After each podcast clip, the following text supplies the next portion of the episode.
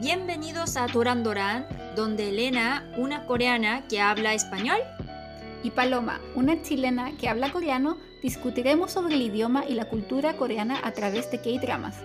y te explicaremos lo que se perdió en la traducción de tus series favoritas. Gracias por acompañarnos. 감사합니다. Hola, hola, ¿cómo han estado?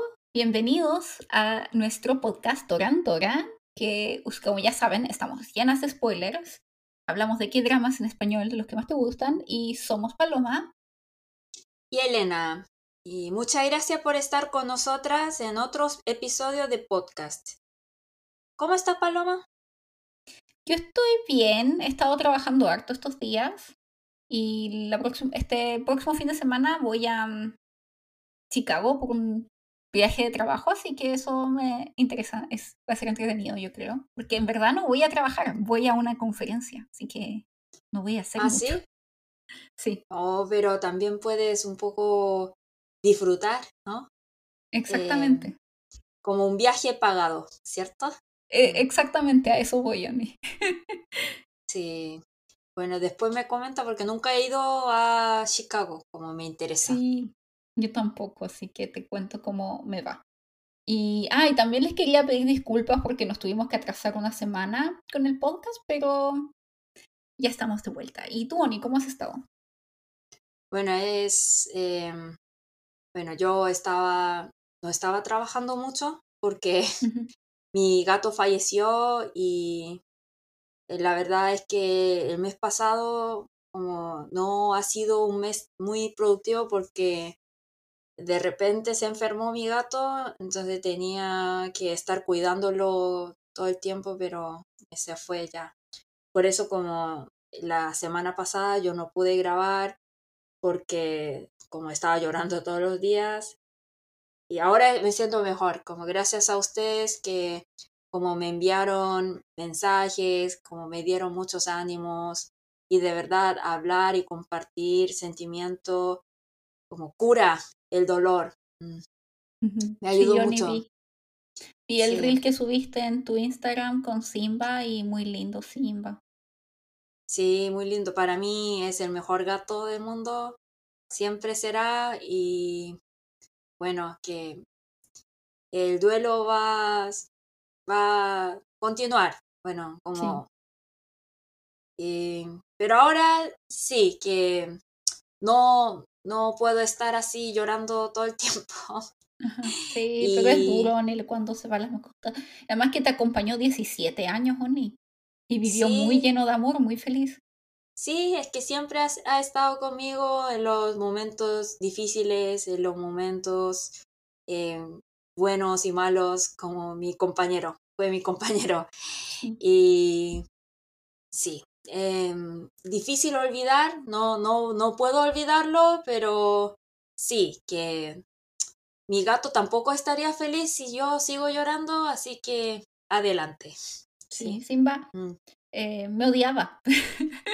Sí, te odiaba porque como, sí, ¿recuerdas? Sí. Sí, eh, bueno, la primera vez que conocí a Simba, nos llevamos muy bien y nos hicimos muy, muy buenos amigos. Y tú estabas como, oh, nunca se ha portado así con alguien nuevo. Y jugábamos, y cuando estábamos jugando empecé a maullar como gato.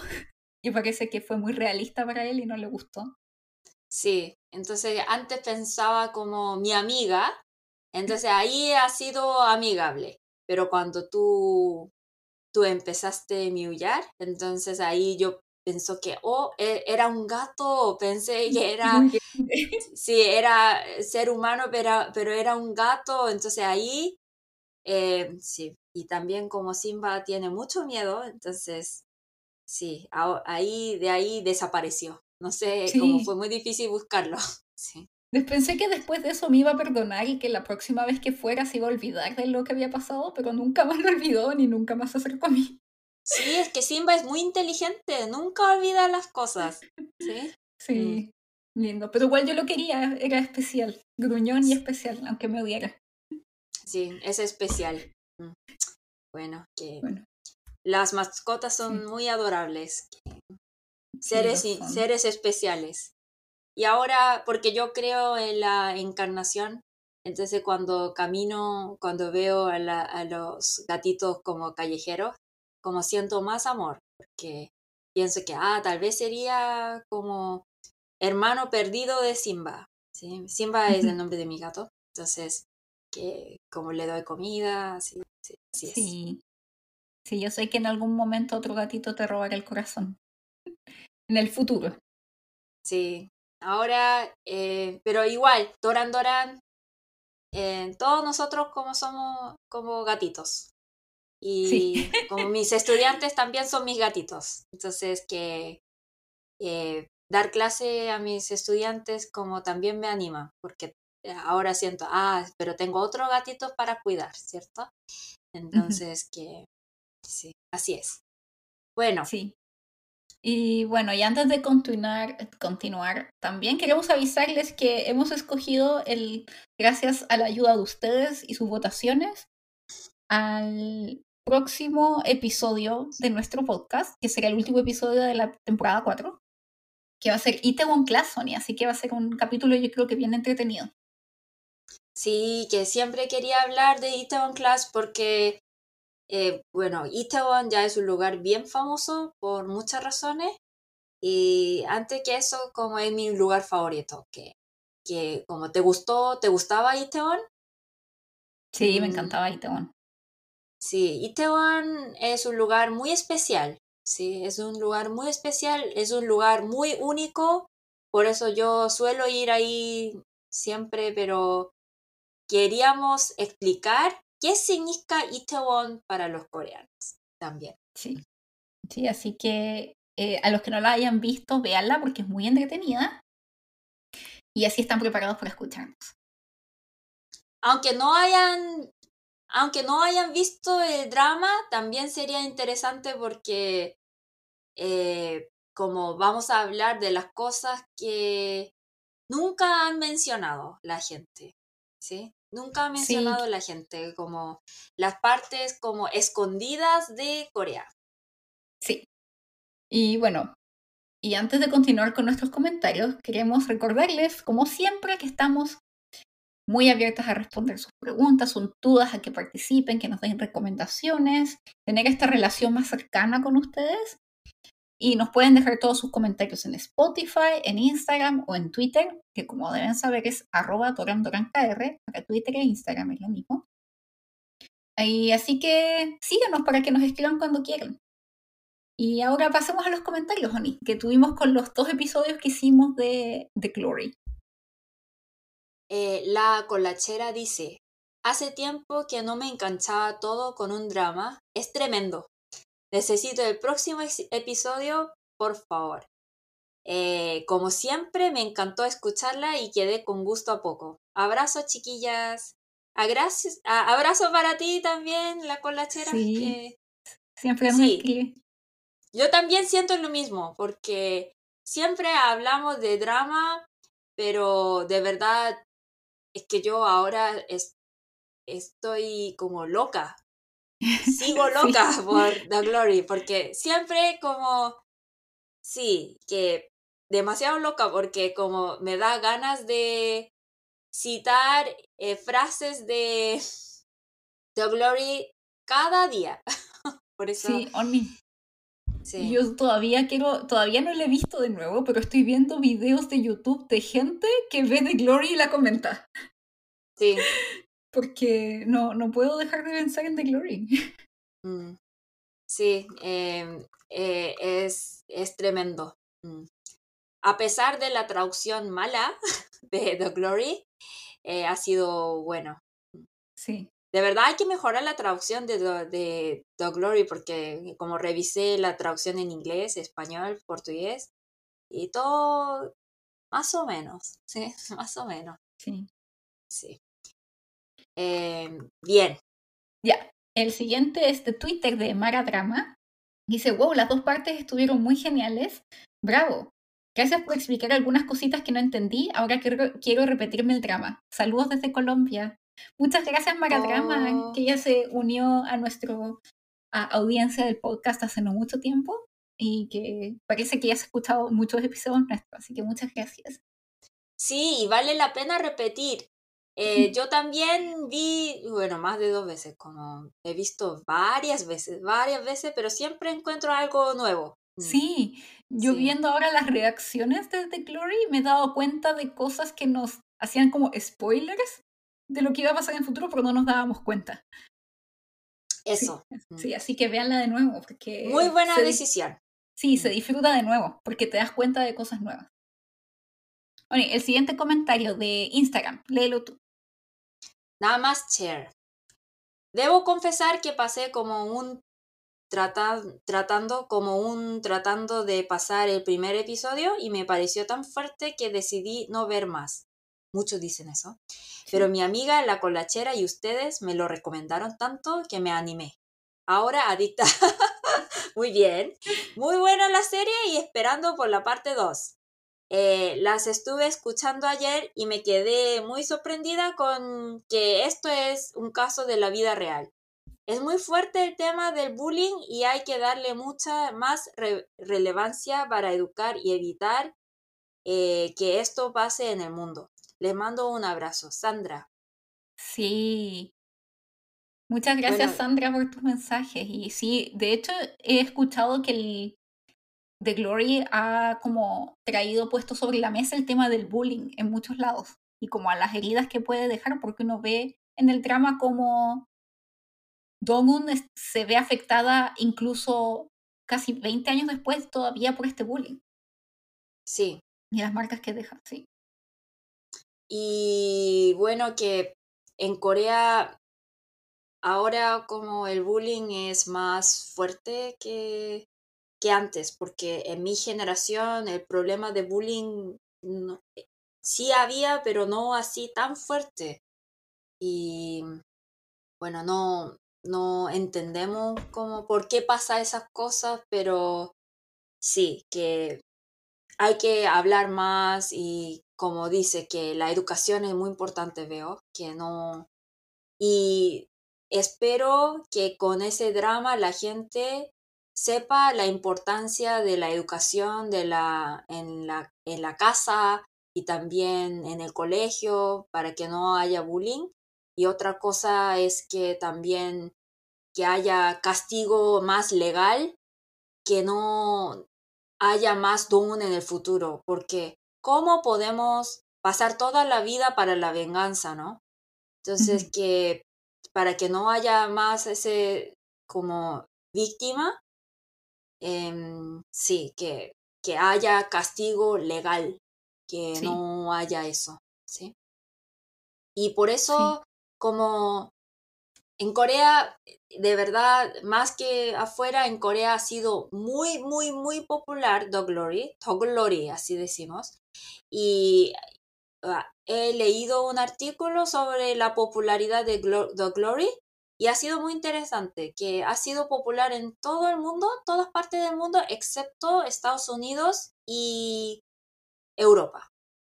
Y como ese análisis fue muy interesante porque dice que para los estadounidenses este drama es poco realista. ¿Por qué? Porque si fuese un estadounidense gringa, eh, dispararía, no prepararía tanto la venganza. Tanto tiempo. Sí.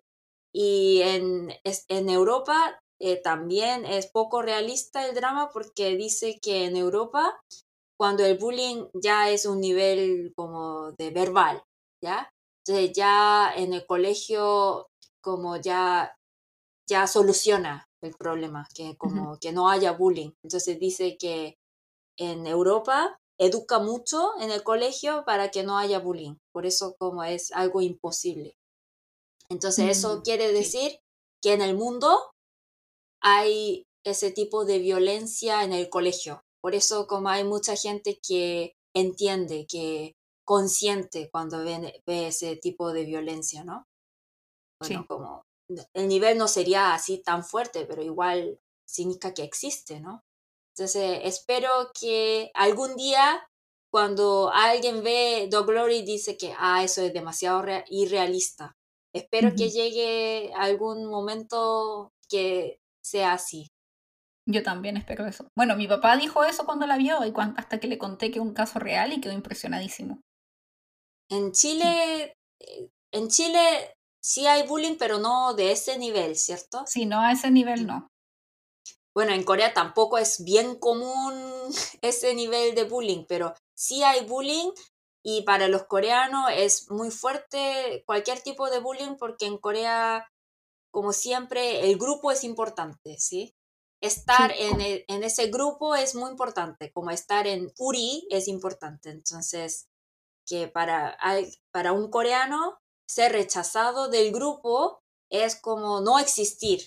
Por eso es más fuerte, yo creo. De hecho, es bueno, si quieren saber un poco más sobre el bullying en Corea, también comentamos mucho de eso en el episodio de Voice Over Flowers.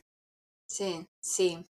El siguiente comentario ni es de Sherry. Sí, Sherry de, de Twitter, que nos, que nos hace una pregunta, de hecho, respecto al drama eh, de Pachinko. Pero más que nada es sobre la sociedad coreana. Y pregunta si es que es verdad ¿Cómo vive la sociedad coreana actualmente, 2023, después de lo que pasó en ambas guerras y la ocupación japonesa? Y si es verdad que odian tanto a los japoneses en Corea. Mm, yo creo que nosotros como no odiamos a los japoneses. Ah, nosotros odiamos, porque por ejemplo, cuando yo estaba en, en Chile, mi mejor amiga era una japonesa. Porque de verdad, como Corea, Japón, China, como somos, tenemos como cultura muy parecida. Por eso, como somos muy diferentes al mismo tiempo, pero tenemos cultura muy en común, entonces que sí, que como me llevaba muy bien, ella era la que me entendía mejor, er, éramos muy amigas. Y de verdad, como no odiamos a los japoneses. Y también los coreanos son los que más viajan a Japón y los japoneses también viajan muchísimo a Corea. Entonces, como si hay de verdad un odio, no, no sería posible eso. Solamente que cuando hablamos de la historia, ahí sí. Es más que nada como un odio o resentimiento, más que nada como hacia la historia japonesa, más que a la gente japonesa o al gobierno japonés y la inútiles que han sido en reparaciones hacia Corea. Y la diferencia es que a los coreanos, a los coreanos le interesa, nos interesa mucho la política. Pero como es impresionante que en Japón los jóvenes japoneses no a ellos no les interesa nada la política. Nada. Por esa razón, el mismo partido siempre gana. Entonces, es interesante eso. Entonces, que a los coreanos es un tema muy importante, pero a los japoneses no. Entonces, que eso también nos hace incomodar, porque como Corea ha sido colonia de Japón, pero ellos como son muy indiferentes de ese tema, como no... Entonces eso, eso es otra razón. Sí. Y también no es tan solo indiferencia, yo también creo que hay un poco de que no, de ignorancia, porque no, en Japón no se enseña, por ejemplo, lo que pasó en, con la colonización coreana. coreana. Eh, es que sí.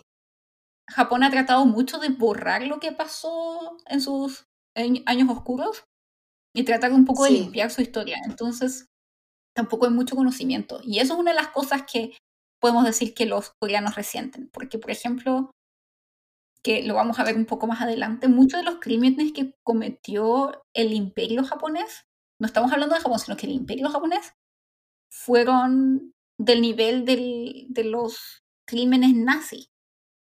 De hecho, eran aliados de la eh, guerra. Igual, igual. Que no es como una metáfora, igual.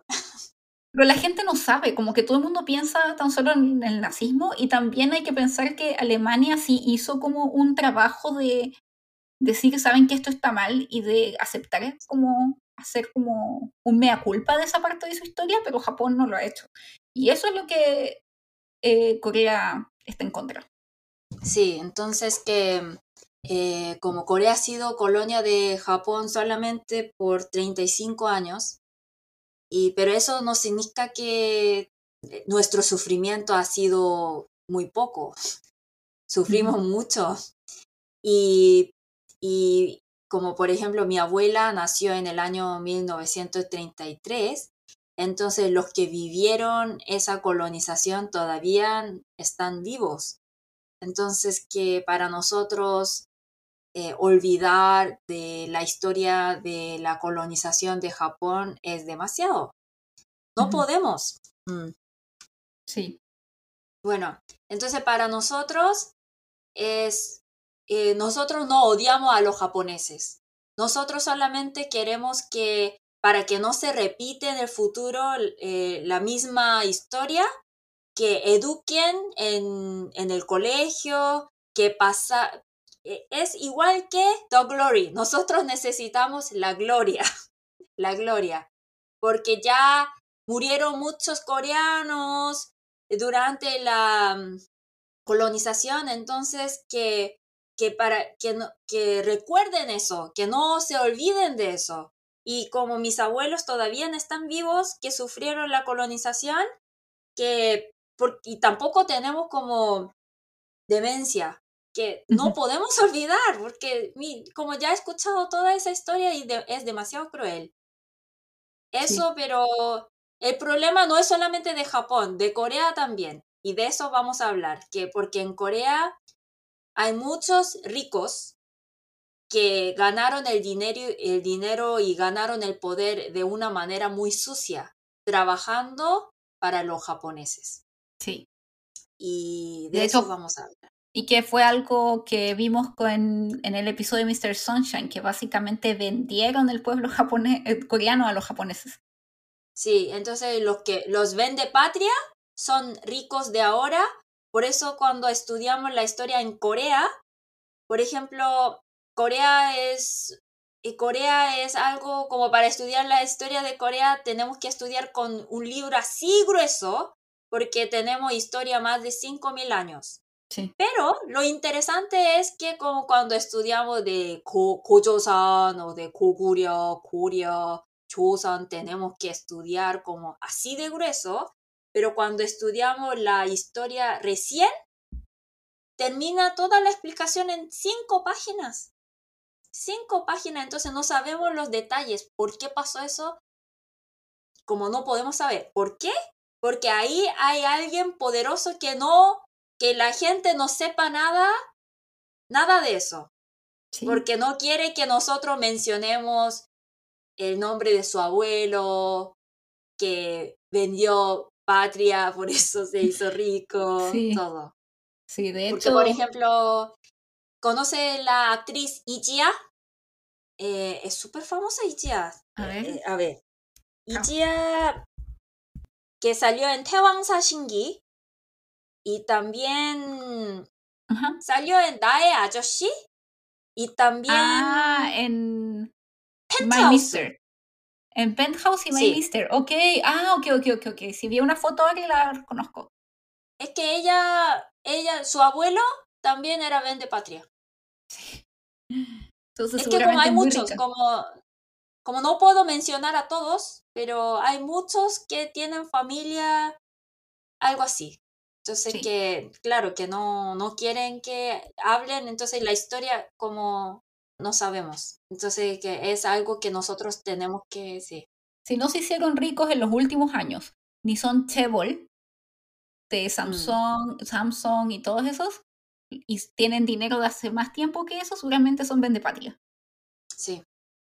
Y bueno, entonces eh, antes de pasar al episodio y, a tratar algunos de estos temas más a fondo, eh, queríamos agradecerles a todas ustedes por dejarnos siempre comentarios.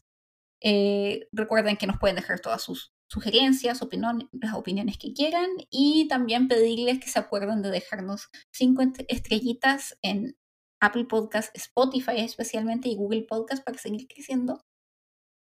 Sí, bueno, por favor. Yo sé que ustedes cuando siempre sale en ese que va a comentar, eh, va a comentar o va a dejar cinco estrellas, entonces siempre van a presionar después. No hagan eso. Ahora. Ahora. ahora. Ahora ya hay. Y, y yo sé que hay muchos que escuchan, pero no están siguiendo a nosotros. Es muy diferente. Es como diferente ser Army eh, pagado y solamente escuchar canciones de BTS, diferente. ¿sí? sí. es muy importante dar like. y no, y no tienen que pagar, solo, solo que es ahora un momento, se van a demorar un segundo así, tic, y listo. No siguen. Sí. Por favor. no después, ahora, ahora mismo. Ahora, ahora ya, sí, vayan. Ok. O nos vengaremos a los Dongun. No, en verdad no, no somos así. no podemos, Oni no nos da el mate, no nos da el cerebro para eso. Exacto. eso mismo. Sí. Bueno, entonces, Oni, la serie que trataremos hoy es Pachinko, que es un drama que estuvo en Apple TV, que está basado en la novela del mismo nombre, escrita por una coreana americana llamada eh, Min Jin Lee, y es dirigida por Kogonada y Justin Chon. Justin Chon, no sé si ustedes algunos sabrán, algunos fans de la cultura coreana, se han escuchado de BGA, Boys Generally Asian, que es un grupo norteamericano de Q-pop norteamericanos que hacen parodia de un grupo de K-pop y son ridículos y tienen una canción que se llama literalmente Oni Tung Sayate. Creo que tal vez las has escuchado. ¿Ah, sí? Sí, Tung Sayate eh, significa necesito hacer caca. Sí. Uno de los miembros de ese grupo es el director de este drama. Ah, ya. Es muy distinto. Quedé impresionada, Oni, porque es muy distinto. O sea, verlo haciendo algo tan dramático cuando mi imagen de él es cantando de que tiene que hacer caca. Pero bueno. Ah, ya. Mm, voy a ver. Eh, bueno, es cosa de Kyopo y yo soy coreana, entonces ya. Sí, eh, eh, mm. y que también ellos también son Kyopo, o sea que son coreanos americanos. Y de hecho esta serie no sabemos realmente si podemos llamarlo un K-drama porque es su país de origen es Estados Unidos, pero hecha en colaboración con Corea y Japón yo, como yo digo que yo tenía una amiga, una amiga dijo que, oh, yo leí Pachinko y me gustó, me encantó, entonces yo, yo no, no sabía cómo reaccionar, porque, porque como, por ejemplo, a Paloma, si yo te digo, oh, eh, yo leí una novela, Mango Street. Mango Street es una novela que escribió un escritor latino escribió en inglés. Y yo digo, ah, yo leí esa novela Mango, Mango Street y me encantó. Entonces, ¿cómo reaccionarías que...? Es como raro porque no tengo como ninguna conexión con eso. Entonces, como me dijo que no sientes orgullo y yo le dije, ah, sí, que dice que es buena. Entonces esa amiga dijo, no siento orgullo y ahí yo tenía que decirle como mi opinión honesta, que es que no tiene nada que ver con sentir orgullo porque es gringa, no es coreana, le dije. Y, y, eso, que ella misma dice que ella es Korean American, que ella nunca dijo que ella era coreana y de verdad es una historia de, de inmigrantes, de, de, diáspora. Entonces que, que, claro, que lo mencionamos porque yo sentí la necesidad de explicar por qué en Corea no ha sido tan popular este, esta serie y también tengo que hablar otra vez que de la, la relación con Japón, ¿sí? Ah, y bueno, como también diciendo, como siguiendo un poco con el tema, lo que tú estás diciendo, es como es una novela más de inmigrantes coreanos. Entonces es muy difícil que la gente coreana se sienta identificada con esta historia y que claramente se ha hecho con por Entonces, es más, vale mucho más decir que es una, una serie gringa que coreana. Con actores coreanos, sí, sí. Por eso. Y bueno, después de su estreno, Oni, esta serie, eso sí, tuvo muy, muy buena recepción con el público y la crítica, especialmente en Estados Unidos, en Europa. Y ha sido eh, de hecho renovada ya para una segunda temporada, lo que agradezco, porque yo me leí la novela y yo estaba como, ¿cómo van a terminar la serie acá? Como, esto no es posible. Ajá. Sí. Y también así recibido varias nominaciones como y ha ganado varios premios como los premios en los Critics Choice Awards, Screen Actors Guild Award, entre otros. Sí, es algo es que ahí podemos ver que Paloma tenía que usar, hablar mucho en inglés porque ganó premio en Estados Unidos. Sí. Y para los gringos es un tema muy familiar, porque básicamente Estados Unidos es un país de inmigrantes. Entonces que para ellos pues podría ser como muy interesante inmigrantes, de una historia de inmigrantes mexicanos, inmigrantes como Inglaterra, de Inglaterra, y ahora nos toca inmigrantes como coreanos que fueron a Japón. Entonces es una historia muy familiar para ellos. Sí. Y para los coreanos un poco incómodo. Mm. Sí, y de hecho eh, ya vamos a explicar por qué puede ser incómodo para los coreanos también. Eh, y bueno, como tú dices, la historia es muy de... Que, o sea, la, la serie muestra la historia de una familia coreana a lo largo de cuatro generaciones que empiezan con Sonja, que es la protagonista, que es esta joven coreana que debe emigrar a, Japón durante la colonización japonesa. Tiene, y esta familia se tiene que enfrentar a, su, a las dificultades que implica vivir en Japón como coreano, cómo la colonización también afectó a Corea, eh, los cambios en que tienen que llevar en su identidad eh, y otras dificultades como la discriminación que debe enfrentar. Y como decía, en el centro se encuentra Sonja, que es la matriarca de esta familia, que es la primera que emigra. Sí, por, eso, por ejemplo, a mí la historia de Sonja ha sido muy interesante. Pero, por ejemplo, de sus hijos, porque como tú dices, que es historia de cuatro generaciones, ¿no? Entonces que eh, cada vez que llega como más de, cuando habla de sus hijos, como me interesó menos. Sí, a mí me eh, pasaba lo mismo, de hecho, con el libro, porque en el libro como que sentía que es... Cuando yo leí el libro se notaba mucho que era escrito por alguien que no es coreano. Ajá. Porque la forma en que se que interpretaba, como la forma en que pensaban los personajes o se relacionaban, no era como se relacionarían los coreanos. Excepto por los personajes mayores, que era la abuela, o sea, la mamá de Sonja y Sonja, que sentía que ya, es como que a ellas sí les creo que son coreanas un poco más. Sí, y también que cuando, bueno, no sé lo, si usted está escuchando ese podcast, leyeron la, la, novela primero o vieron la serie primero, pero bueno, que yo cuando vi la, la serie como de Apple TV, ahí para mí era muy un poco difícil concentrarme porque los actores eran como chinos o gringos o japoneses, entonces cuando ellos hablaban coreano, como tenía acento súper fuerte, entonces que como difícil de pensar que, que sean coreanos, ¿no?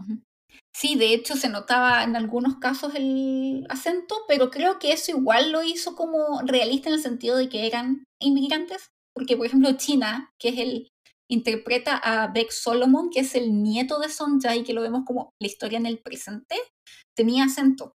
Sí. Bueno, bueno, los hijos no, como los hijos como nacieron en Japón, obvio que tiene acento. Eso sí, pero por lo menos como los de primera generación tendrían que hablar como coreano impecable porque son coreanos. pero no, por eso, eso quería decir. Sí. Y bueno el, bueno, el personaje de Sonja, como tú decías, es el personaje principal que está interpretado por una actriz excelente, ganadora de un Oscar, en su versión ya mayor adulta, Yoon Yo John, mm. y interpretado por Kim Mina en su versión más joven. Y, el person mm. y, y, bueno, eh, tal vez algo notarán que en la serie es que ella tenía dos nombres. Tenía su nombre Kim Son-cha, su nombre coreano, y también el nombre cuando se muda a Japón. Le, de hecho, ni siquiera cuando se muda a Japón, sino que cuando ella estaba en Corea le habían dado el nombre Bando Nobuko, porque tú puedes tal vez explicar esto mejor, pero cuando los japoneses colonizaron Corea, ellos querían eliminar la cultura japonesa, coreana, quiero decir. Sí, eso se dice que primero ellos, bueno, es como larga historia, pero en Corea cuando los japoneses tomaron Corea, ellos querían que nosotros fuéramos japoneses, ¿sí? Entonces, que por ejemplo mi abuela hablaba, habla japonés muy bien porque en el colegio le obligaba a hablar solamente japonés. Y además tenía que poner nombres japoneses también. Entonces, cha de coreano, porque como, mm, ¿cómo explico? Como mi nombre es Herion, Herion también se puede leer porque viene de letra china, entonces también se puede leer en, alfabeto japonés, entonces tiene otra pronunciación. Por eso, Sanja, si lo lee en el alfabeto japonés, tiene, suena diferente. Por eso suena como Pando Dobuko, porque ese ko es cha. Entonces, Dobuko es Sanja. Sí. Mm. sí. Entonces, y de hecho, mucha gente que, gente mayor, como abuelitas, tienen ese, como, ese carácter cha, que es como... Cha, sí, que es muy, como que se ve claramente la influencia japonesa. Entonces tenía que poner nombre japonés y, y eso. Sí, así que si ven eh, actor, actrices mayores, por ejemplo, ¿cuál? Ah, no me acuerdo su apellido, Lee creo que es. Heja. Todas Himeja. Todas esas actrices ya mayores que tienen eh, cha en su nombre es porque son nombres influenciados por la colonización. Sí, eso. Entonces que eh, antes que en el colegio obligaba a usar solamente japonés, eh, obligaba a cambiar su nombre japonés por, en coreano a japonés, entonces como había muchos coreanos rebeldes que no quería cambiar su nombre porque cambiar el nombre es como, como para nosotros, nosotros sentimos como traicionar a como mi, mis antecedentes, ¿no? Sí. Entonces, eh, eh, como había algunos coreanos rebeldes que pusieron su nombre coreano como, como japoneses, como hijo de puta, algo así. sí. Y como pusieron nombres como muy raros, que, que es imposible tener un nombre, que, pero para ser rebelde hacían eso. Pero bueno, que como... Eh, entonces, como pueden pensar, porque como por ejemplo en, en, América Latina la colonización ha sido como 500 años, pero nosotros eh, solamente 35 años, entonces muy poco, pero como es algo reciente, por eso es para nosotros como si alguien nos dice como, ah, olvídalo, hay que ver el futuro, pero mira que es algo reciente, mis abuelos que todavía, están vivos. Es que ni siquiera alcanza a ser todavía el pasado. Si es que todavía gente que sufrió la consecuencias todavía está viva. Sí.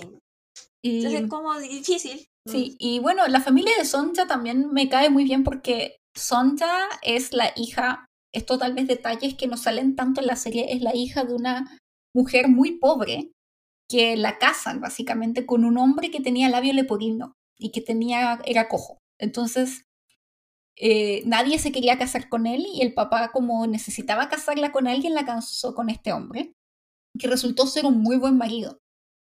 Y que él quería mucho a su esposa y quería mucho a su hija y la, su hija que lo ven en el drama es como la luz de sus ojos. Sí, y ella como que siempre... Además, sí. Muy inteligente, ¿no? Muy inteligente y siempre recibió mucho amor. Entonces ella, a pesar de que era pobre, y vivía como en este pueblito costero al sur de Corea, cerca de Busan, y que tienen un acento de Busan bastante fuerte, de hecho. Mm. Eh, ella fue siempre una niña muy feliz, que no le faltó nada, de cierta forma. Ajá. Hasta que un día conoce a este hombre mayor que ella, de unos, ella tenía 17 y este 18, y conoce a este hombre mayor de unos 30 y algo, llamado Ko Han-soo, que hablaba que perfecto japonés vestido de blanco, Oni, eh, que era Limino. Es Limino, sí, Limino. Y claramente se deslumbra, se va a la feria, al mercado, y se ve este hombre vestido de blanco, y cualquiera, cualquiera de nosotras se deslumbraría si ves a Limino, ¿o no, Oni? Bueno, Limino nunca ha sido guapo para mí, pero... Bueno, Sí, pero o sea, sí, igual... porque yo siempre cuando lo veo pienso que, ah, Kujumpyo otra vez. bueno, pero mm. se deslumbra y bueno, él también se ve interesado por ella. Y comienzan una relación como de amistad, pero en verdad es como, al final, ella queda embarazada, ¿no? Sí, que, y además, eh, típico, típica historia que él eh, es coreano, que, ha, eh, que tuvo éxito en Japón y tenía esposa, pero su verdadero amor era Sonja, mm, em, la protagonista.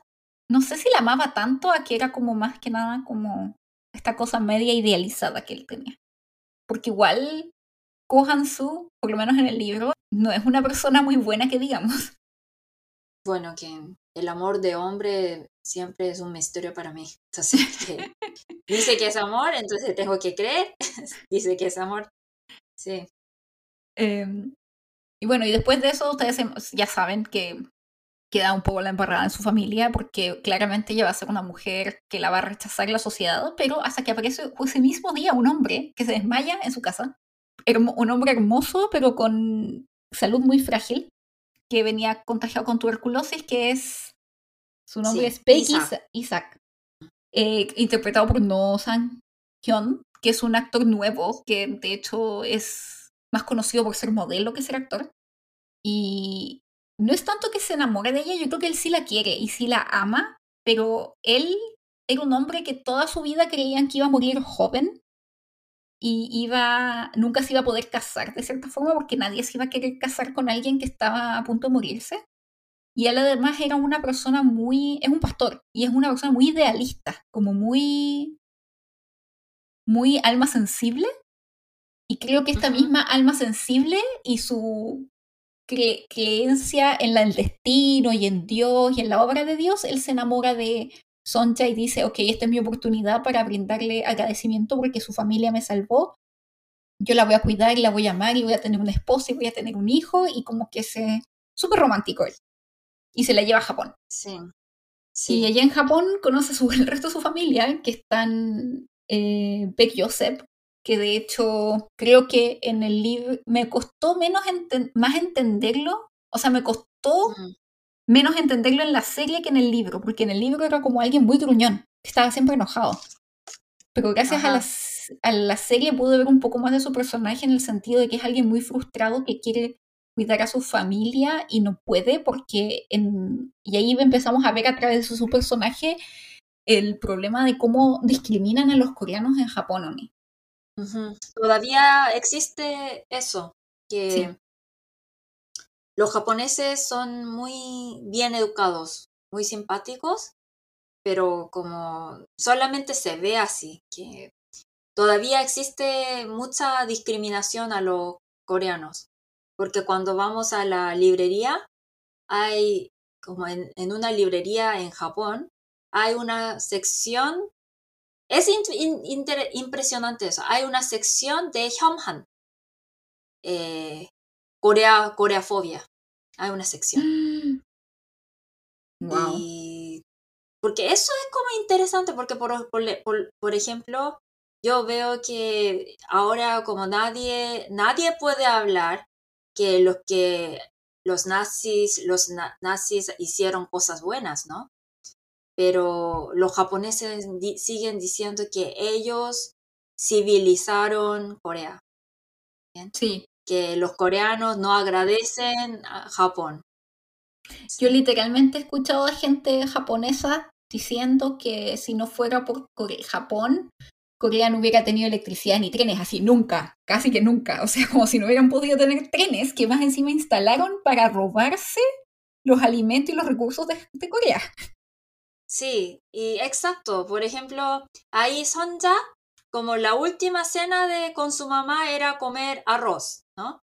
Blanco, sí. Y arroz blanco y es que como, como los chilenos comen pan, los coreanos comen arroz. Es algo muy normal pero ahí, como para preparar esa cena, eh, ella tenía que ir a la tienda y compra ese sal, pero como muy como si hubiera comprado como droga, algo así, muy como secreto. ¿Por qué? Porque ahí toda la riqueza tenía que ir a Japón. Corea era solamente como una huerta para Japón. Entonces todo arroz llegaba a Japón. Entonces, por ejemplo, mi abuela hasta la generación de mis papás, como siempre quieren comer arroz blanco, blanco, blanco. ¿Por qué? Porque arroz con trigo, eh, arroz integral, le recuerda esa colonización, época de colonización, esa época de hambre, todo eso. Entonces ahora como los jóvenes de hoy quieren comer arroz integral, quieren comer eh, arroz con trigo porque es más saludable, pero ellos no, porque les hace recordar esa época. Sí, porque el arroz blanco era muy preciado y se los japoneses se lo llevaban para ellos comerlo porque el sabor del arroz coreano es muy distinto al del japonés. Yo creo que es más rico, pero bueno. Sí. sí. Entonces, ahí se ve que es carísimo y que además lo tienen restringido para saber si es que algún coreano compró ese arroz, que básicamente es su propio arroz, pero es como no, porque está reservado para los japoneses. Bueno, como iba diciendo a través del personaje de Joseph, como la frustración de ser alguien, porque Joseph, él dice, yo era Yangban, yo era un noble, porque, y aquí es como un, detalle que yo creo que los coreanos entienden mejor. Isaac, Joseph, su esposa, que también era eh, que es interpretado por Chong Un-che, son eh, de familia rica, son de Corea del Norte, porque en esa época todos los intelectuales y los nobles vivían en Corea del Norte. Claro, porque ahí Corea del Norte, sí, eso es interesante, Corea del Norte era más avanzado antes. Mm. Y todos los élites fueron a Corea del Norte. ¿Por qué? Porque socialismo es ideal, si funciona bien, es ideal. ¿sí? Pero el problema es que no funcionó bien. Pero sí, ahí todos los élites, eh, todos los buenos fueron a Corea del Norte, eso es. Sí. y se ven como viviendo en un lugar marginal, porque los coreanos no podían acceder a una renta o arrendar o vivir en un lugar adecuado, entonces tenían que vivir con animales, que es lo que se ve en el drama. No podían acceder a trabajos generalmente los trabajos que podían acceder eran de muy, muy baja calidad o consideramos muy bajos. Y muchos de los coreanos que se fueron a Japón, no es que se fueron a Japón porque dijeron voy a probar suerte en Japón, no, fue porque se los llevaron a Japón, básicamente casi que como esclavos, como mano de obra de barata. Y por eso terminaron en esas condiciones en Japón. Como ese desprecio a los coreanos es una historia larga, porque por ejemplo, Em, en la época de mis abuelos, en la época de colonización, los japoneses llevaron a los coreanos a Japón para como esclavos como esclavos. sí esclavos. Entonces ahí nosotros los coreanos siempre hacían los trabajos como, como más sucios para ellos bien pero como no voluntariamente fuimos ahí ya y en la generación de mis papás ahí muchos coreanos fueron a Japón eh, voluntariamente para buscar mejor vida en Japón porque todavía Corea era muy pobre ahí y, eh, para, y, los, japoneses, y los japoneses vivían bien en esa época. Entonces ahí sí que había muchos coreanos que fueron ahí para buscar trabajo. También hacía trabajos como, como difíciles. También admito que había muchas coreanas que fueron ahí para trabajar como prostituta porque ahí pagaban mejor. Entonces ahí tenía esa imagen, muchos viejos, cuando viejos japoneses, cuando yo voy a Japón y hablo en coreano, entonces me mira así un poco sucio. ¿Por qué existe ese estereotipo de coreanas ahí? Y, pero eso es de muy de antes, de, de época de mis papás o e, época de, de mis abuelos, así. Em, pero como no nunca hemos tenido buena imagen, ahora sí por la ola coreana. Y también incluso en la serie se ve como antes, incluso en la época ya como de los abuelitos, como de la historia de Sonja, se ve que se discrimina mucho a los coreanos y en el libro entran un poco más en detalle porque los llamaban sucios y ladrones porque vivían hacinados claramente en pésimas condiciones muy precarias porque eran rechazados por la sociedad y además a veces no tenían para comer, entonces no les quedaba otra que cometer crímenes. Sí, es verdad. Como robar o algo, porque no, no tampoco les daban trabajo. Y con el personaje de Joseph también podemos ver que incluso los japoneses que son buenos o que tratan de ayudar a los coreanos, como en este caso el jefe de su empresa en la que él trabajaba, que a pesar de que él le, tenía mucha confianza y que le había asumido como el puesto de manager, en el momento en que tiene un problema se desliga totalmente porque, ah, me van a asociar con los coreanos y los coreanos tienen mala fama, entonces no te puedo ayudar. Entonces es como ya un sistema que perpetúa esta discriminación y que aunque sea un Japón en ese tiempo, aunque hubiera sido, hubiera sido un japonés como que trataba de ayudar, no realmente no, no podías hacer mucho por la discriminación que había hacia los coreanos. Y sí, también por eso como hay muchos kyopos, kyopos son coreanos que nacieron en el extranjero o coreanos que vivieron mucho tiempo en el extranjero, por eso tiene identidad extranjera. Entonces, como en una palabra podría decir como sangre coreana con identidad extranjera, podría decir, kyopo. Entonces hay muchos kyopo que que para no, como que ya están hartos de esa discriminación, vienen a Corea pensando que ah, Corea podría ser mi patria, pero Corea también lo rechaza. Entonces, porque básicamente no es para rechazar porque son, tiene identidad diferente. Entonces, que como que claro que como queremos tratarlos bien, pero como no, no, no, no estoy diciendo que lo tratemos mal, que ellos nos sienten como, ah, como yo de verdad soy coreano. Sí. Ahí siente que, ah, yo no pertenezco a ninguna parte. Así, ¿no? Sí, que eso se ve mucho en este drama porque, en especial con, bueno, los personajes como Mosasu, que es el nieto de Sonja, que es el dueño del pachinko, que él en coreano se llamaría Baek Mose, pero su nombre es Pando Mosasu y que además, y Solomón, que es el nieto, que es China, y que él ya ni siquiera tiene nombre coreano. Y que son nombres bastante peculiares y son cristianos, porque de hecho el nombre Isaac también es cristiano y Joseph también es nombre coreano cristiano. Sí.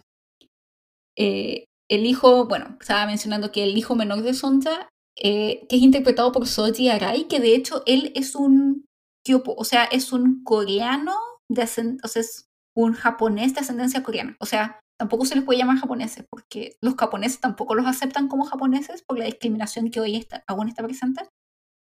Entonces se les llama Jail Kyopo y en japonés se les dice Sainichi.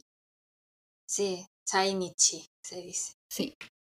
Que son coreanos que emigraron hace, generalmente en la época de durante la ocupación y que se han criado en la cultura japonesa, pero tienen orígenes coreanos y de cierta forma no son ni de aquí ni de allá. Los coreanos no los aceptan porque ya no tienen mucha conexión con la cultura coreana y los japoneses no los aceptan porque son coreanos. Sí, eso es como la triste historia de nosotros. Que... Porque como los coreanos, muchos coreanos piensan, no, muchos coreanos piensan que ellos fueron a Japón como, como ir a Japón es como traicionar Corea. Así piensan. Pero como ellos no fueron ahí voluntariamente, ¿no?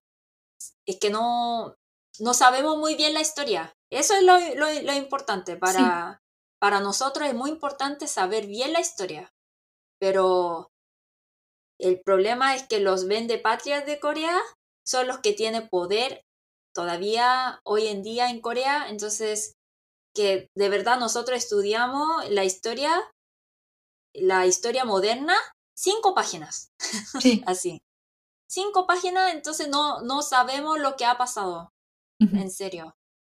Ese es el problema. Sí, porque de hecho, bueno, hay mucha gente que tal vez tiene esta idea de que tal vez los Sainichi o los Jail Kyopo, que vamos a explicar un poco más, que son estos coreanos que fueron durante la ocupación y se quedaron allá porque gran parte, la gran mayoría de los coreanos que fueron tomados básicamente como esclavos, después volvieron a Corea después de la Segunda Guerra Mundial. Pero un gran número se quedó allá y yo tan, bueno, yo soy extranjera, así que tampoco los puedo criticar mucho en ese sentido, pero yo creo que también hay que entender porque tal vez hay gente que ya hizo toda su vida, como muchos, su vida allá.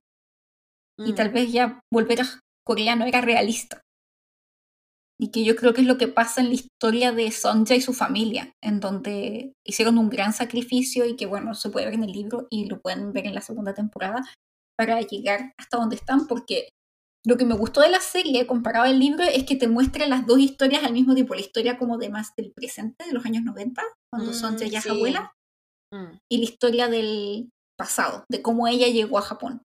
Cuando ella empezó, ella vendía kimchi en la calle y ni siquiera podía hablar japonés casi. Es Sí, una es mujer, una mujer muy fuerte. sí, Y sí, además, es que es también muy como, porque por ejemplo, cuando yo voy a Japón, veo que cualquier restaurante japonés vende kimchi. sí, Y eso es im- impresionante. Y también es que la ola coreana ahora es demasiado fuerte. Entonces hay supermercado concepto coreano. Entonces está escrito todo en hangul, en alfabeto coreano. Y claro, como lo escribieron japoneses, entonces veo muchas erratas que un coreano nunca diría así, porque como hay traducciones que parece que copiaron frases de traductor Google, algo así ujú, pero como está tanto de moda, ellos como crean un restaurante concepto coreano, como hay supermercado coreano, ahora de verdad está de moda. Entonces como me sorprende mucho, pero no solo, aparte de esa ola coreana, es impresionante que voy a un, cualquier restaurante japonés, entonces ahí ellos siempre como te ofrece kimchi, así sí, me sorprende mucho. Entonces que la verdad es que como podríamos ser buenos vecinos, siempre pienso que como, porque como yo no tengo ningún odio a los japoneses y ellos tampoco, como viajan a Corea, les gusta mucho Corea, la comida coreana, pero es por problemas de los que tienen poder, en Japón también, los que tienen poder, que ellos, ellos siguen ahí, siguen ahí, como los políticos siguen ahí los políticos que tienen relación con la guerra, con la, con la colonización, siguen ahí. Entonces, como ellos no pueden como pedir como una disculpa sincera, sí, nunca. sí, de Ese es ser- el problema, ajá, como sí, de, de- de la historia y de la política. sí, porque los verdaderos vende patria no se fueron a Japón, o sea, tal vez fueron a estudiar a Japón, pero se quedaron en, en Corea, Y ellos, los que, los, los, los patriotas, eso es problema, porque los patriotas, los que se sacrificaron mucho para la independencia de Corea, todos son muy pobres. Muy pobre. Y Sí. eso es que como... Entonces, ¿qué elección tenemos nosotros? Hay que traicionar la patria para ser ricos, ¿no? Terrible, Oni. Sí, terrible. Sí, y bueno, Oni, ya como ya hemos hablado un poco de los personajes, pero yo creo que en esto no podemos negar, o sea, por lo menos yo no puedo dejar pasar cambios importantes que se hicieron del libro, de la novela, a la serie, porque honestamente yo creo que igual cuando vi la serie se nota un poco más de que gente coreana, coreana intervino cuando readaptaron el, el guion, porque no sé, se sintió un poquito más coreano. Claro, porque como yo, yo cuando leí la no- novela, primero la novela estaba escrito, escrita en inglés. Entonces que me parece, pero eso es como demasiado gringo, que un coreano nunca hablaría así, entonces como para mí no pude avanzar así disfrutando tanto la lectura, porque como no me parecía muy realista, ¿entiendes? Sí, Entonces que leí un poco y dejé. Y muchos coreanos comentan eso, que no es porque sea mala, y de Es verdad como es escribió súper muy entretenido. bien, sí, pero como por no sentir muy realista la historia, porque cómo, cómo avanza la historia también es muy estadounidense, siento. sí, sí. Entonces que no me enganchó, eso quería decir. Sí, lo que una de las cosas que me gustó de hecho fue el que se profundizó más en el personaje de Hansu, porque Hansu es como un poco un misterio en la novela, por una gran parte del libro, en que es este hombre que es japonés, o sea, que es coreano, pero que los japoneses también lo respetan y que tiene mucho dinero y mucho poder. Sí, es que como tal vez podría ser porque eh, esa obra, la, la novela, escribió una escritora eh, Korean American, ¿sí? Sí, Ujú. coreana americana. Coreana americana. Entonces, ella, como ella creó ese mundo, entonces, claro que es muy gringo, como en la novela es muy gringa. Pero eh, la, eh, la novela, el, el drama, no es solamente de ella, ¿cierto? Ajá. Como hay director y los actores son coreanos, entonces claro, ahí como sí dio, eh, dio sabor coreano. Entonces, porque los coreanos cuando hablan, como lo interpreta de un estilo coreano, entonces sí lloré mucho viendo drama, bueno, no toda la parte, pero muchas partes. Especialmente yo creo que la primera parte, que es como la parte de Sonja. Sí. la historia de Sonja en Corea y cómo ve cómo básicamente torturan a la gente que está alrededor de ella o que la intimidan los japoneses es súper dura. Sí, porque como mi abuela tendría más o menos la edad de Sonja, entonces muchas abuelitas vivieron la vida de Sonja así. Entonces eso pude solucionar un poco a cómo sería la vida de mi abuela, ¿sí? Sí, y bueno, el personaje de Hansu, de hecho hay un, capítulo completo sobre la historia de Hansu, porque en el drama no, o sea, en la novela no muestran la historia de dónde viene, y que él de hecho era una persona pobre, era una, alguien de familia pobre, de un pescador también. Mm.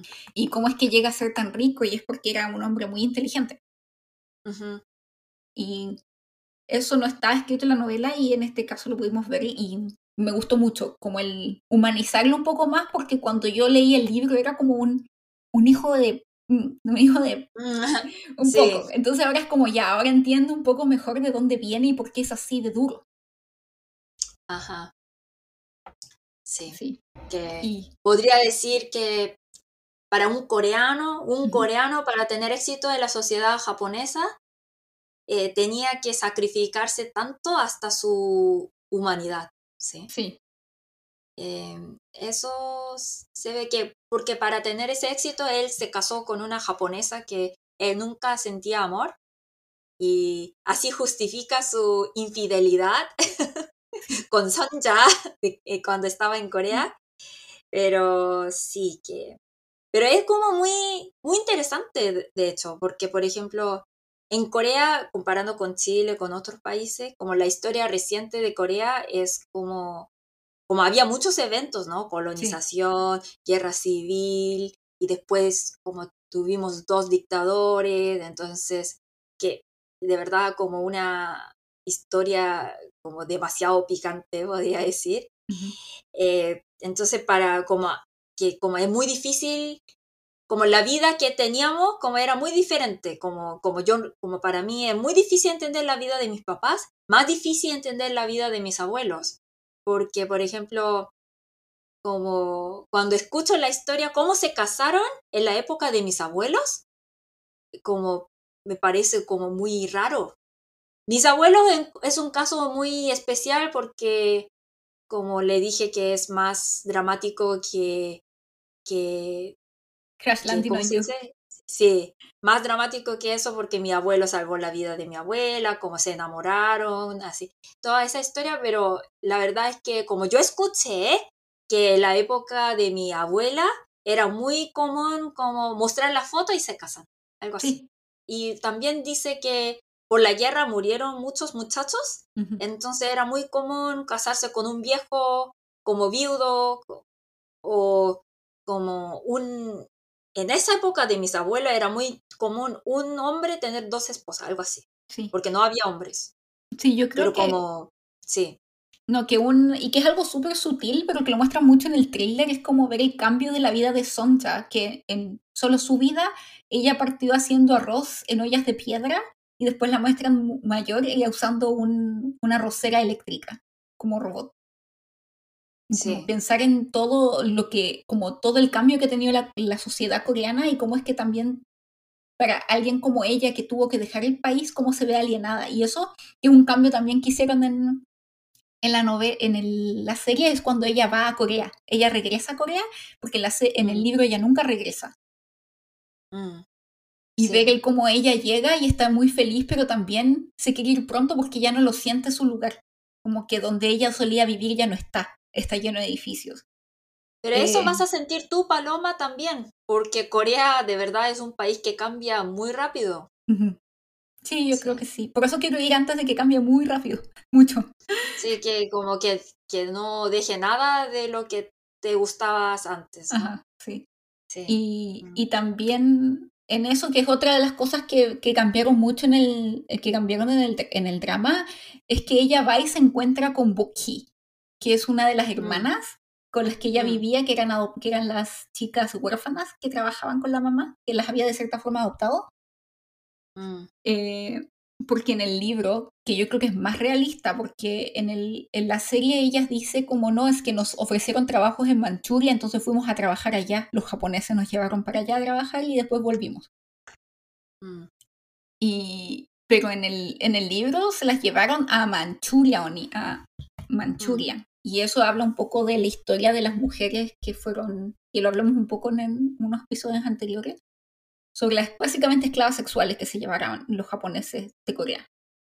¿Para qué necesita eh, mujeres de consuelo para una guerra?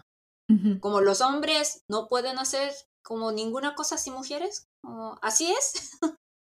que como no entiendo que para, para la guerra, Segunda Guerra Mundial, ¿para qué necesita sexo? Es que de verdad, como no, llevaron todo de Corea, todo de Corea, hasta, hasta como es como deshumanización, porque también como, como no hacía, no, para ese sexo, como nunca usaron mujeres de su país, todo extranjera. ¿sí? ¿Por qué? Porque no somos seres humanos. Sí. Para ellos. Sí, otro cambio importante, ya no nada que ver con eso, ni pero que parte de terrible historia coreana y que es de cierta forma se hace alusión en el libro, pero no en la serie, por lo menos hasta ahora. Eh, bueno, el otro cambio importante fue también la personalidad de Salomón, de Solomon, que no sé si fue porque China, el actor, lo interpretó de forma distinta o porque lo, lo reescribieron así. Porque el personaje de Salomón en el libro es muy distinto. Es un chico que es bastante mimado, porque hay que pensar que su familia es muy adinerada. ¿Por qué mm. es adinerada? Bueno, después de todo el sacrificio que hace Sonja para sacar a su familia adelante, su hijo Mosasu, que ya lo vemos en la serie, que él trabaja en un local de pachinko, eh, comienza a ganar mucho dinero. ¿Qué es el pachinko? Que es el nombre del libro, de hecho. Son estas maquinitas de apuestas parecidas a las que hay en los casinos, en los que uno pone dinero y te da. y uno puede ganar más dinero si es que eh, una serie de cosas aparecen, no sé, por ejemplo, tres limones, entonces ganas tanto dinero. Es, eso en Japón es ilegal, o sea, las apuestas son ilegales, pero con el pachinko hay una forma que lo hacen que de cierta forma no se considera apuesta y bypassea un poco, como que se, no es ilegal, pero está al borde de la ilegalidad. Sí, es como... Eh, ahí no es il, eh, es único apuesto legal. Es la única apuesta, tipo de apuesta legal. Legal. Sí. Legal. Pero como tampoco el problema es que nadie va a decir abiertamente, oh, como, amigos, vamos a ir a Pachinko. No. Sí, nadie lo hace. Un poco perdedores van ahí. Sí. sí. Imagínate que como tú nunca puede decir, ah, yo soy rico porque gané dinero, porque tengo un negocio increíble de pachinko. No puede decir así. Tampoco dice que mi hobby es pachinko. No. Entonces, que no es un, no se considera como un trabajo muy noble. Sí. No. Es lo más gracioso, ni porque de hecho en Japón el pachinko es sumamente popular y es una de las industrias más grandes que hay en Japón, que mantiene la economía de Japón. Es gigante pero nadie acepta que juega pachinko. Porque es algo vergonzoso. Y por eso también se ve muy, se mira muy en menos a la gente que posee o trabaja en lugares de pachinko, porque es como inmoral. Y también eh, no es confirmado, pero se considera que está relacionado con los mafiosos. Exactamente. Con los mafiosos. Sí, y también como cuando estudié en la Universidad Corea, eh, todas las universidades como tienen como una cuota para los kyopo. Entonces, en mi facultad había una Chainichi, Cheil Kyopo, que es kyopo japonés, que es coreana que nació en Japón. ¿Bien? Entonces, ella vino a Corea para estudiar, para yo veo que ella quería ver como su raíz, es algo natural, como quiere ver, como saber de ella misma, ¿sí? Sí. Y vino y ella era muy rica porque ella dijo que, oh, vamos a comer pizza y abrió como su closet y vi dinero así grueso. ¿Como los fajos de billetes en el closet? Sí, y ella tiene como esa mesada de, como su mesada era como 500만 원, 300man, algo así. Como 5 mil dólares. Sí. Y ella como dijo que, que de verdad me, me sorprendió mucho y entonces como ella pasó ese dinero al delivery y dijo que, ah, queda con el cambio como queda con el cambio. Y yo pensé, como dame a mí? O sea, el cambio, el, el cambio valía más que la pizza. Sí, pero como ella siempre como tenía demasiado dinero, nunca he visto que, que porque como yo sé cuánto dinero tengo en mi cartuchera, pero ella nunca, que como no le importaba porque tenía tanta plata, además en efectivo, porque su papá tenía un PAT 5. Sí, sí, de hecho la misma autora dijo, si es que eres un Jail Kyopo, o sea, un coreano étnico que vivió en Japón, y tienes mucho dinero es porque en alguna parte de tu árbol genealógico hay un negocio de pachinko. Pero no es porque, también quiero decir que no es porque nosotros como somos locos para ganar dinero, por eso como, como no nos importa que sea ilegal o no, porque era el único trabajo Exactamente que nos permitía hacer. Porque era un trabajo... hay que sobrevivir. Claramente, porque es un trabajo inmoral considerado por los japoneses. Nadie quería Y también es difícil. Y también es difícil porque ese, esa, ese, esa tienda de pachinko eh, abre por 24 horas. Sí. Entonces que... Sí, es algo como la vida de, de inmigrante es difícil. Para sobrevivir hay que hacer cualquier cosa. Y como insultar ahí como a los asiáticos que ustedes no saben disfrutar la vida, de verdad es un insulto como muy ignorante porque nos toca vivir así. Sí.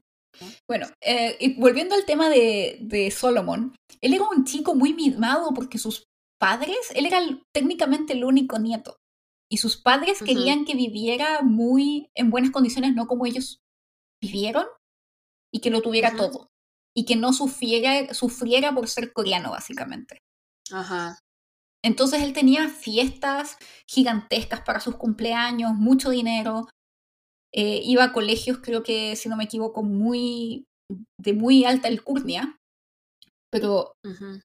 Y por esto él era un chico bastante como niño bueno, como inocentón, como que no entendía muy bien esto de ser como coreano, como que era alguien que, por ejemplo, en, la serie se ve como alguien muy resentido hacia su parte coreana, pero él no era así porque él ni siquiera llegaba a entender por qué lo discriminaban, como que le costaba entender por qué me discriminan por ser coreano, si es que yo tengo tanto dinero de todas formas, puedo estudiar en el extranjero, de hecho, por eso sus yo, Yo pude entender muy bien eso porque cuando estaba en Chile mi situación estaba igual que él. Porque cuando hablo algo en coreano, todos se hacen burla, como, ah, ching, ching, ching, ching, así.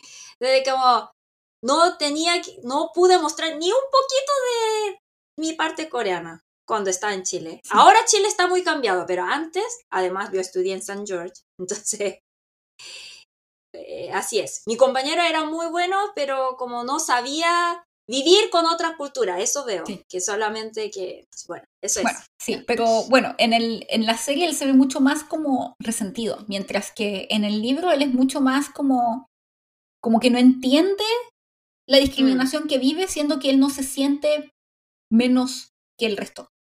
Pero todo el mundo lo trata como menos. Y por eso sus padres lo mandan a vivir al extranjero, porque no quieren que él se vea afectado por la discriminación de Japón, porque él no importaba cuánto dinero tuviera y cuán eh, inteligente y educado fuera, él nunca, él siempre iba a ser mirado en menos y nunca iba a poder acceder a un buen trabajo en Japón. Entonces por eso lo mandan a estudiar a Estados Unidos, pero llega a Estados Unidos y también lo discriminan allá por ser asiático. Sí. Entonces es, esa es la historia de Salomón, es como un poco más deprimente. Eh, y por eso yo creo que como ha sido como popular en Estados Unidos, porque por ejemplo, eh, típico estereotipo de los coreanos, de los asiáticos, es que como uno tiene que lavandería o un restaurante chino, algo así. ¿sí? Lavandería, típico. ¿sí? Todos tienen un tío que tiene lavandería, si tiene un tío asiático. ¿sí? Eh, me imagino. Y los coreanos, como para dar buen futuro a sus hijos, como trabajando en la lavandería, el trabajo más difícil, entonces ganan dinero y con ese dinero manda a sus hijos a un Ivy League, como a una universidad prestigiosa, pero ahí se da cuenta que aunque se gradúe de la mejor universidad de Estados Unidos, como no, no, no puede conseguir un buen, buen trabajo. Sí. Por ser asiático. Sí. Aunque tenga trabajo, no puede subir tanto. Eso es el problema.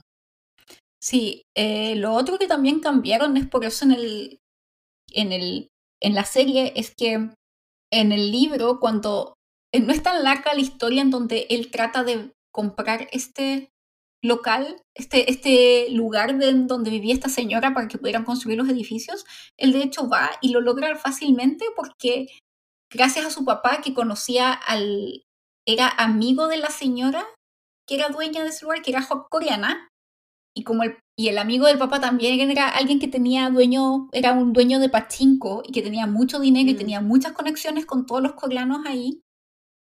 eh, creen que es mafioso. Porque también, como tú dices, se asocia mucho a que los de son de pachinko son mafiosos, cuando no necesariamente tiene que ser así. Sí puede haber locales de pachinko que estén asociados a la mafia, pero otros no. Entonces, eh, inmediatamente lo culpan de que es un mafioso y de que básicamente cuando, eh, está haciendo algo como criminal. Entonces, por eso al final lo despiden de la empresa. Y tan solo, básicamente lo discriminan por ser coreano y decir como a ah, los coreanos son criminales, entonces te vas.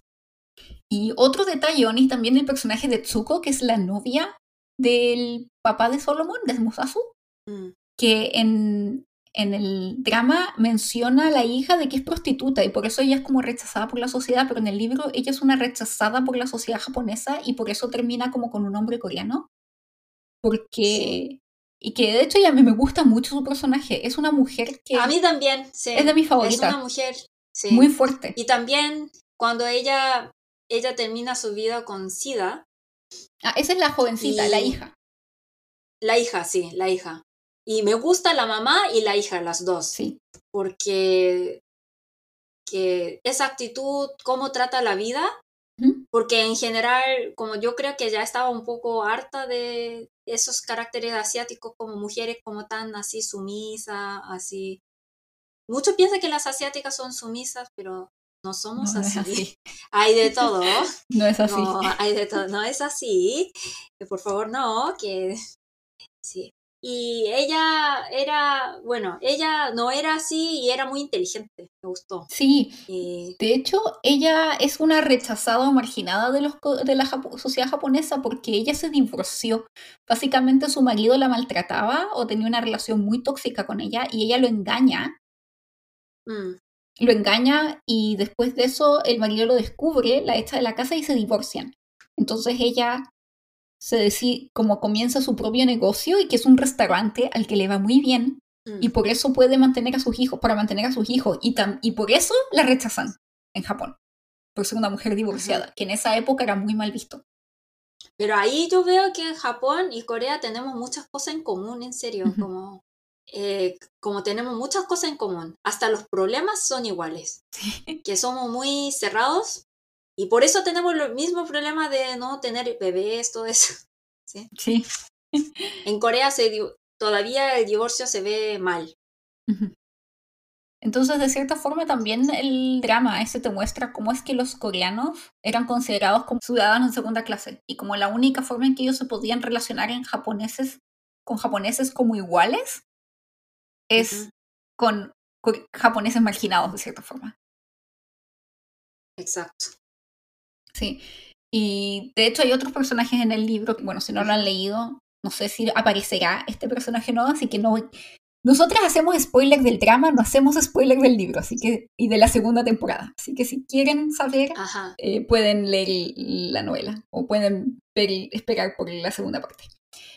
Eh, un personaje que a mí me llamó la atención que no apareciera hasta el fin, hasta el último episodio, porque yo en un momento pensé, van a sacar este personaje, pero si es tan importante, o lo, lo borraron o lo van a transformar en como, no sé, pensé que también Mosasu iba a ser esa persona, que es el primer hijo de Sonja, que es el hijo mayor, que es el hijo que su padre biológico es Hansu. Se llama Noah. Sí, sí, sí. Que es un personaje muy importante en la historia y que agradezco que aparezca porque su historia es, yo creo que la más fuerte eh, y que representa tanto este problema de identidad que tienen muchos jail kyopo, japoneses, o sea, coreanos nacidos y criados en Japón debido al, a la colonización y hasta qué punto puede llegar y cómo él también internaliza esa discriminación hacia los coreanos en sí mismo, porque él odia ser coreano. Entiendo muy bien eso. Sí.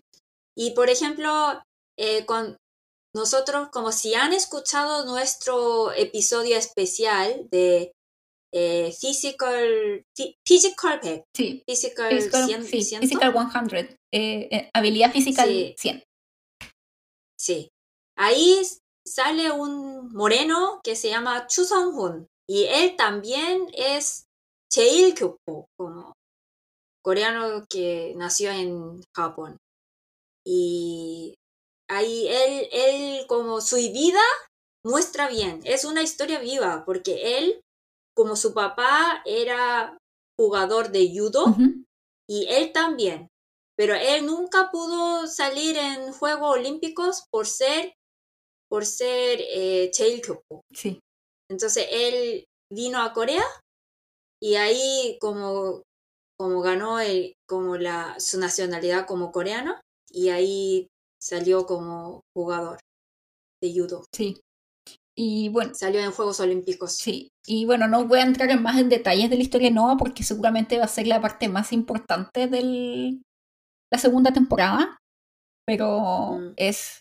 Estoy feliz de que lo hayan puesto, aunque sea, aunque haya sido hasta el último episodio que es una historia muy triste y que creo que de hecho la personalidad de Solomon es más parecida a la personalidad de Noah en Noah de adulto en el libro. Entonces, eso me llamó la mm. atención. Y también muy interesante que todos tengan nombres de, de la Biblia, ¿no? Sí. Isaac, Mose, Noah, todo de la Biblia. Sí. Tal vez, yo creo que los Kyopo no sé si pasa lo mismo a ustedes, pero es muy interesante. Los coreanos, por ejemplo, cuando van al extranjero, se convierten muy religiosos. Y ahí la comunidad de coreanos siempre es kyohe, que significa iglesia. Tal vez porque la vida de Jesús es muy algo de inmigrante. No, yo creo que es más por esto que cuando, porque Oni, yo tengo esto es una confesión aquí a todos, yo estoy haciendo esta comunidad de Duran porque yo he pensado en ir a la iglesia no sé si sabrán, pero yo soy, yo tengo mucha respecto a la religión, pero yo no soy religiosa, yo soy mukyo, como lo aprendimos en el episodio de Kublin. Eh, pero he pensado incluso ir a la iglesia en mis pensamientos locos porque es como esta necesidad de hacer comunidad que en Estados Unidos cuesta mucho. Entonces muchas veces yo creo que lo que pasa es que quieren formar esta comunidad a través de una iglesia. Y que por eso los coreanos hacen eso. Es que, es que como lo que dice Jesús, por ejemplo, de Dios, como amar al prójimo, ¿no? Entonces como eh, da esa, como acepta con, como da esa bienvenido cálido a los nuevos, ¿no? Por eso tal vez. Sí, es como el que está solo y acá hay un grupo de personas que están dispuestas a apoyarte. Ajá, entonces como eh, fue muy chistoso porque cuando, cuando fui a la iglesia coreana en Chile, todos tenían nombre de la Biblia, todos como, como, así que, ok, y yo la única que no tiene nombre de la Biblia. Porque tu nombre es súper religioso en coreano igual. También, hey, sí, pero no tanto porque ellos tienen nombre como... De la Biblia, sí, como Moisés. Moisés, Moisés. Sí. Eh, Ah, hablando de eso de la Biblia y de lo religioso, otra cosa que cambiaron es que en, en el drama muestran como que eh, Isaac es un revolucionario. Pero en el libro no es así. Él tan solo es un pastor, pero alguien en su iglesia empieza a hacer como manifestaciones medios revolucionarias y él por tratar de defenderlo se lo llevan preso. Pero él nunca se quería meter en la revolución porque que lo menciona en el drama su hermano mayor, él eh, había ha sido uno de los luchadores por la libertad, como lo vimos en Mr. Sunshine, de estos revolucionarios que luchaban por la independencia de Corea. Fue uno de esos y fue asesinado en, la, en el movimiento del, del primero de marzo. Sí. Sí. Y bueno, ya llevamos mucho tiempo hablando, no nos queda mucho tiempo, así que vamos a antes de pasar las estrellitas, quiero hacerte una pregunta muy particular. ¿Tú crees que esto puede contar como un K-drama, sí o no? No. Sí. Yo tampoco creo que cuenta como un K-drama, porque se nota mucho la influencia norteamericana y el estilo es muy distinto, como ya mencionamos antes. Así que. Y también la autora ella misma dijo que no. Sí. Por eso no.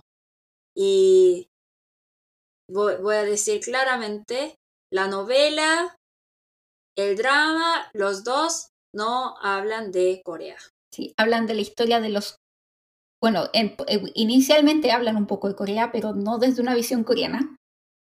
No es para discriminar, no, es para discriminar, porque el Chu Sang-un de Physical Pack, él también dijo que yo no soy coreano ni japonés. Yo soy Cheil inmigrante de Japón. Así dijo. De hecho, el mismo eh, actor que interpreta a Mosasu, él es un Cheil Kyopo. Y él dice, yo tampoco soy ni coreano ni japonés, soy Sainichi, que es lo mismo que Cheil Kyopo, que significa coreano inmigrante en Japón. Entonces es muy difícil tratar de eh, nombrarla como un K-drama, pero sí creemos que fue un drama o una serie que queríamos comentar para que supieran también un poco de un elemento o de la historia de Corea de lo que no se habla mucho y también desde la perspectiva del inmigrante coreano, que es súper distinta a la de los coreanos que se quedaron o que volvieron a Japón, o sea, a Corea. Y que de hecho la pueden ver al final del drama en donde estas abuelitas que dicen que ya no tiene sentido para ellas volver a Corea porque ya tienen toda su vida está ya hecha en Japón. Exacto, ya Corea está muy cambiada y en Corea, por ejemplo, si un kyopo tiene mucho éxito, de repente dice que ah, es un orgullo nacional. Pero a ellos mismos dicen que oh, yo, yo, yo siempre como comida coreana, pero yo me considero como estadounidense. Nunca pensé que yo era coreana. E, eso dice. Eh, claro que es, es buena obra, es buena obra, pero yo quiero que los coreanos como tengan esa actitud de no siempre pensar en la sangre, la apariencia, porque en Corea ya como están llegando muchos inmigrantes de otros países, entonces que ahora hay, hay muchos coreanos, por ejemplo, Jonathan, él es de como sus papás, como son africanos, algo así, pero él vino a Corea y ya vivió muchos años en Corea, entonces él dice que su idioma materno es coreano. ¿bien? También es coreano, entonces ahora en Corea hay muchos coreanos de diferente raza también. Entonces que como que tengamos como un poco diferente idea de esa nacionalidad de coreano, que, que no, no, no hagamos tanto eso como de sangre, por favor.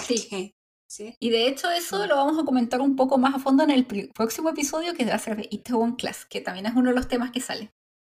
Sí. Y bueno, Ani, ¿cuántas estrellitas le pones este, a este, ya no le llamamos drama, llamémoslo serie, independiente de que sea norteamericana? ¿Cuántas estrellitas le pones? Mm, cuatro. Yo también le pongo cuatro. Aparte de mi gusto, es buena historia. Sí, está bien dirigida, está muy... Este te llega al corazón y yo creo que tal vez mucha gente que ni siquiera es coreana, pero que es inmigrante, se puede sentir conectada con esta historia. Sí, porque la vida de inmigrante es más o menos parecida. Sí.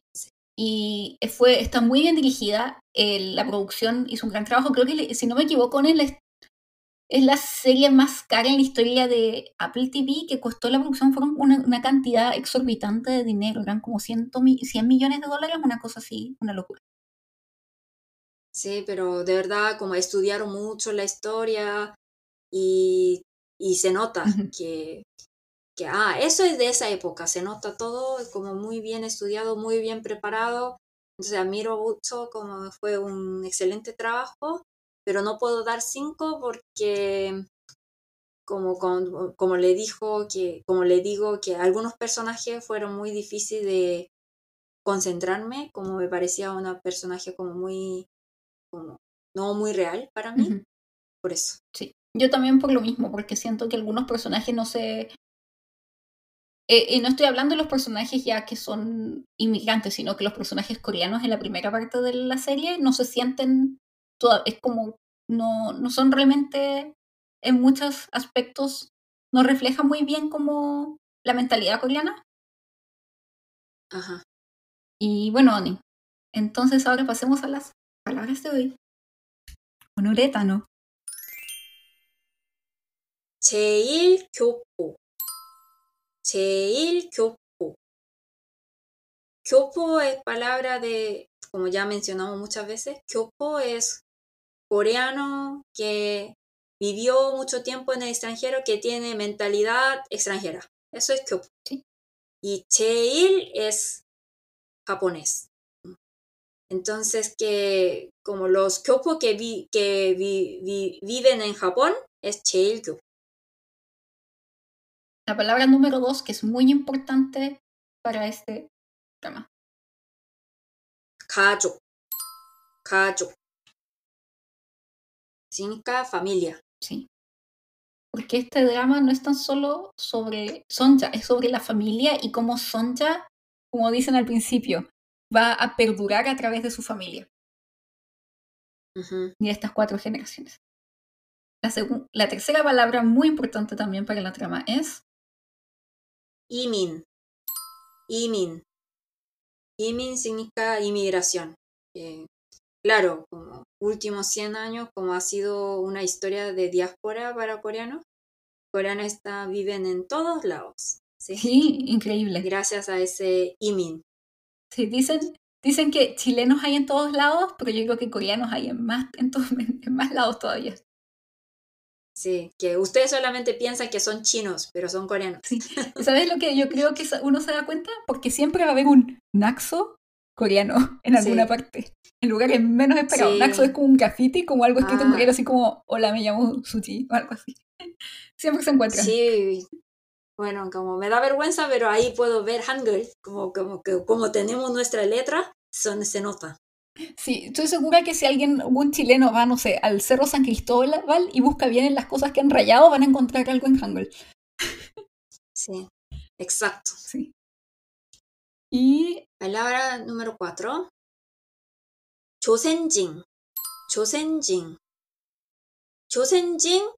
Josen es de Chosan y Jin es persona.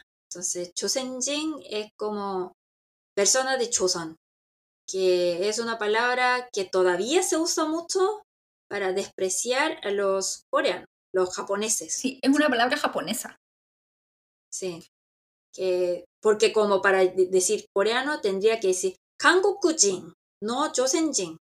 Entonces como para decir que todos tenemos mentalidad atrasada, que para despreciar dicen Joseonjin. Sí, como si fueran de Choson, no de Corea que es el, la dinastía que fue la última dinastía de Corea antes de que se convirtiera en lo que se podría decir que hoy es en día Corea del norte y del sur. Sí, que ahora, claro, que nosotros también decimos como, oye, como vives en la época medieval, nosotros en vez de decir, vives en la época medieval, nosotros decimos, viniste de la, de la dinastía Choson, así decimos como si alguien es muy machista, algo así. Entonces que nosotros también decimos, usamos como pobre chosan, y cuando hablamos mal de alguien, usamos la palabra chosan, pero como no aguantamos que los japoneses nos llamen chosenjin. Es que sí. Como nosotros sí, pero los otros no. Exactamente, no, pero que tiene sentido. Es como esto de que decimos que los únicos que pueden insultar a los chilenos son los chilenos. Sí, el único que puede insultar a mi hermano soy yo. Exactamente. ¿No otras personas? Exactamente. Igual. Sí. Y la última palabra es Wenom. Wenom. Wenom significa eh, también es peyorativo. Nosotros, ¿cómo llamamos a los japoneses? Los enanos. Bueno. Sí, porque Corea en promedio es mucho más alta que muchos otros asiáticos del este, en especial que los japoneses, que son sabidos que son más bajos. Entonces, incluso en el... Más chiquitos. Más chiquitos. Entonces, que esto no lo compartimos, no es algo que decimos nosotros, pero personajes en el libro discriminan a los coreanos o se refieren en malas términos a ellos diciéndole esos enanos, pero no tan solo enanos porque como en el sentido de que sean chicos, sino de que también los encuentran feos. Y nosotros por eso para hablar mal de Japón decimos weku, ¿sí? Weku. Porque como es país de enanos, algo así. Oh my god. Sí, pero es algo como... Porque yo creo que es algo común. Por ejemplo, en América Latina también como siempre hay pelea entre vecinos, ¿no? Entonces, como también hay apodos cada país, creo. ¿Sí, verdad? No sé, yo no, no me sé los apodos de mis vecinos. sí, como que no se me viene por lo menos nada a la mente. Y también porque he vivido tanto tiempo fuera de Chile, tal vez. Es que también tal vez no tenemos tanta animosidad en contra de nuestros vecinos, eh, como ustedes tienen contra Japón, porque obviamente los colonizaron, entonces... Sí. Y todavía tenemos problemas de territorio, de Tukto, de la isla. Sí. Entonces como que no pensamos mucho en ellos, excepto cuando partidos de fútbol o algo así. Pero... Ahí sí, ahí sí, ahí sí como ahí, ahí sale todo lo garabato. Pero bueno, es solamente que, bueno, como últimamente confirmar que, ¿por qué odia a los japoneses? no odiamos a los japoneses, que solamente que lo hay algunos políticos que quieren usar que ese como esa idea nacionalista, porque como tú dices, eh, eh, como tener un enemigo en común es como la, manera más fácil de manipular la gente. Sí. Mm. De unir a un a una nación y manipularla. Sí. Y bueno. es algo político nomás. Sí. Y bueno, Oni, ya es hora de despedirnos. Muchas gracias por escuchar todas las cosas que teníamos para contarles sobre este drama, que igual se siente que fue como un poco choppy, lo sientemos mucho. O sea, choppy me refiero a que medio cortado porque tuvimos muchos problemas técnicos grabando esto y gracias a Dios no perdimos ningún pedazo de podcast que grabamos. Y también porque creo que es como no pudimos comentar toda la historia de Pachinko porque está cortada por la mitad pero en un futuro, cuando salga la segunda temporada, yo creo que va, vamos a tener que comentarla. Así que muchas gracias por escucharnos y como ya saben, el próximo episodio se verá sobre Itaewon Class. Más interesante. Sí, va a ser mucho más interesante, yo creo. Contando como de la vida nocturna, más como de los las minorías de Corea.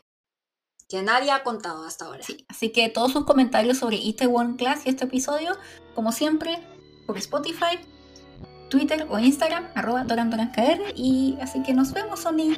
Que estés bien. Chao. Chao, año. meow.